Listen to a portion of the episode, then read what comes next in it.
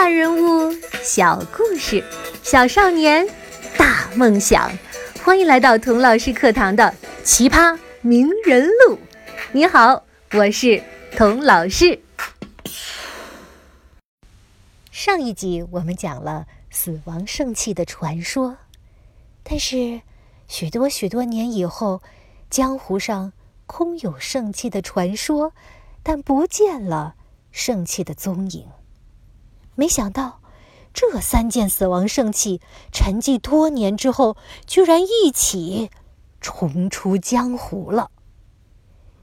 隐身衣，我们知道，从老三起，一代传一代，最后传到了 Harry 的手上。那其他两件圣器呢？咱们先说大哥的接骨木魔杖。大哥还没来得及把它传给自己的孩子呢。就被另一个心狠手辣的魔法师偷走了，大哥也因此丧了命。接骨木魔杖啊，是个白眼狼，只认强者。你只要有本事把它抢过来，你就能成为他的新主人，他就转过来保护你，不认旧主人了。很多大魔法师为了争夺这个魔杖之王，引发了很多血腥的争斗，甚至是战争。后来，魔法学校的校长 Dumbledore 在一次决斗中获胜，成为了接骨木魔杖的新主人。可是呢，他也为此付出了沉重的代价。他心爱的妹妹，意外的成为了那场决斗的牺牲品。因为这件事，Dumbledore 一辈子都不能原谅自己。起死回生时呢，在二哥去世之前呢。传给了他的后人。也许二哥终于悟出了这块石头的危险，故意隐瞒了石头真正的魔力。他的后人把石头镶在戒指上，一代代传下来，传了不知几百几千年，传到了摩芬冈特的手上。这个摩芬冈特是谁呢？他就是伏地魔的舅舅。伏地魔的舅舅死后。起死回生时，就落到了伏地魔的手里。所以呀，伏地魔就是三兄弟里二哥的后代，Harry 呢，就是三兄弟的老三的后代。你说他们俩是不是一家人？那么，回到上一集结尾我问的问题：如果让你选择死神的礼物，你会选哪一个呢？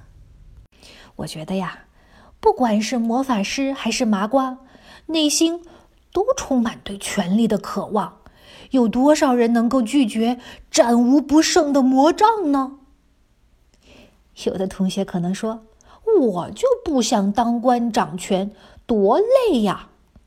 哼哼，权力对小朋友来说确实是有点陌生的概念。可是，如果我告诉你，这个魔杖啊，可以让你在考试的时候战无不胜，次次拿第一。你还能说你不在乎吗？再看看起死回生时，别说爱你的人永远离开你了，就算是你心爱的玩具弄丢了，你都要心疼好半天，对不对？所以，有哪一个痛失所爱的人？能够抵抗起死回生时的诱惑呢？相比之下，隐身斗篷可能是最没有吸引力的一个了。就连我最敬佩的大智者老校长 Albus Dumbledore，在面临诱惑的时候，都没有做出明智的选择。后来，这三件死亡圣器经历各种阴差阳错、各种曲折，都汇集在了。Harry 的手上，他成为了死神的主人。但是 Harry 放弃了接骨木魔杖，放弃了起死回生时，只留下他爸爸传给他的隐身斗篷。知道放弃的 Harry，反而战胜了死亡，战胜了伏地魔，成为了真正的英雄。在《哈利波特》第二集里，Harry 发现，只有自己跟伏地魔会说爬说语 （Parcel Tongue），这是一种很罕见的能力，而且据说是遗传的。Harry 非常担心，他真的和伏地魔是一路人。老校长很敏锐地觉察到了 Harry 的心事，于是他们俩有了这样一次对话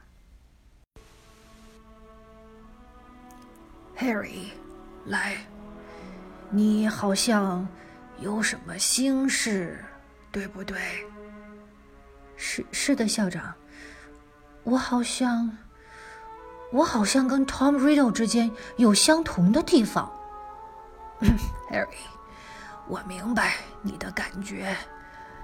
你能说 Parseltongue？是因为 Tom Riddle 也能说 Parselton。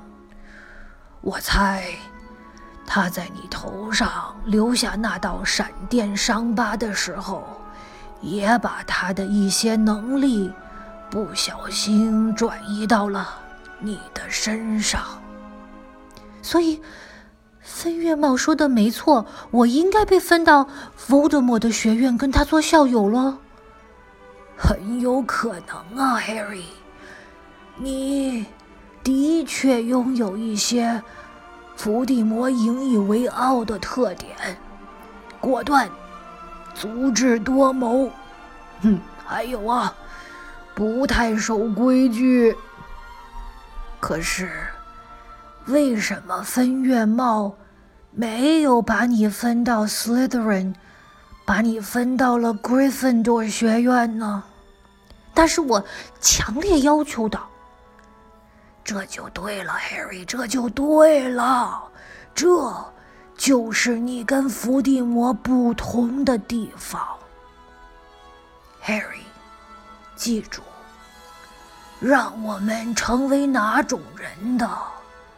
并不是我们的能力，而是我们的选择。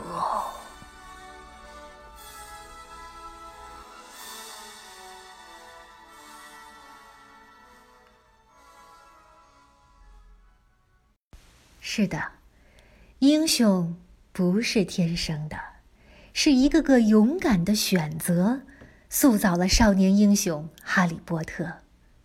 同样，恶魔也不是天生的，是一个个错误的选择，使 Tom Riddle 一步步堕落成了伏地魔。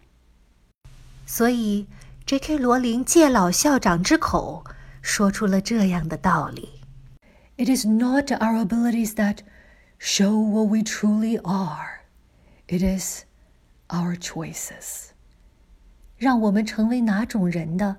并不是我们的能力，而是我们的选择。说起选择，你的一生中啊，会做出成千上万个选择。有的选择很小，比如今天早饭，呃，是吃鸡蛋还是吃烧饼啊？有的选择大，比如去哪个大学读书呢？有的选择呀，会影响你的一生。什么样的选择会大到影响你的一生呢？比如选择跟谁交朋友，在这方面，Harry 特别会选。你想不想也像 Harry 一样，总能交到忠诚的好朋友呢？好，下一集我们就来讲讲 Harry 和他的好朋友们。谢谢收听。别忘了订阅我们的节目，关注童老师课堂。如果你想听哪位名人的话，也请你在讨论区留言。好的，我们下一期童老师课堂再见吧。